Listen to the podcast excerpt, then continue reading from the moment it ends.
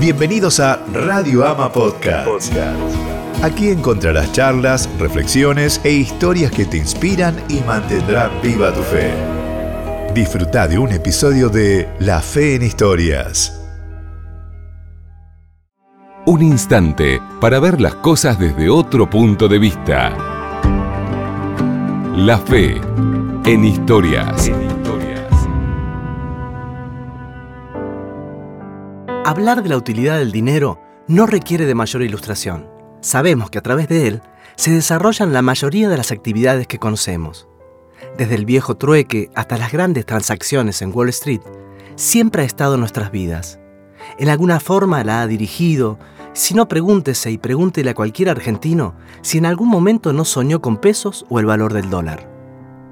Aunque la Biblia tiene en el Viejo Testamento grandes enseñanzas con el tema del dinero, y Jesús ejemplificó con algunas metáforas su uso, a creyentes y no creyentes le cuesta entender cómo participa Dios en esta ecuación. Si Dios es el dueño del oro y la plata del mundo, ¿por qué necesita que yo ofrende o diezme? ¿Qué hacen con ese dinero? ¿Por qué dar el 10% de lo que gano? Esta era una de las preguntas que le hacían a Andrés. Un creyente que había aprendido el principio en la iglesia a la que asistía pero el mundo le gritaba que no era algo necesario en estos tiempos. ¿Por qué das ese dinero a la iglesia si no sabes qué hacen con él? Pregunta Daniela, la hermana de Andrés. ¿Por qué decís que le das parte de tu dinero a Dios si no necesita comprar cosas? Vos sí. No, Dani. Dios no necesita nuestro dinero. ¿Te imaginas a Dios guardando pesos? Diezmar es un principio perpetuo. Una vez que lo comprendes, ves su sentido.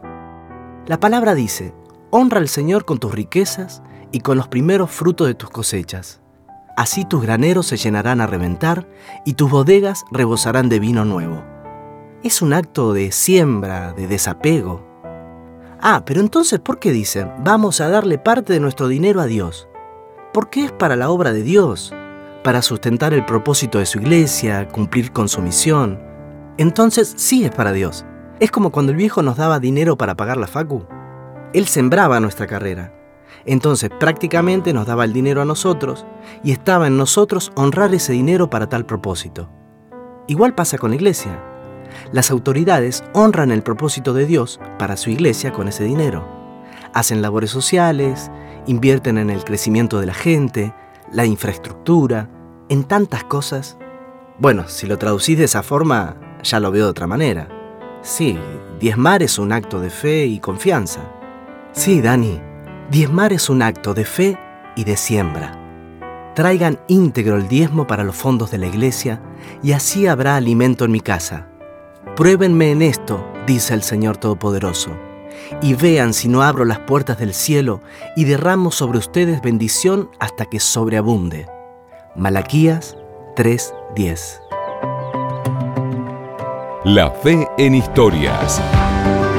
Por Ama. Ama 92.3. Sintonizados con vos. Sintonizados con vos.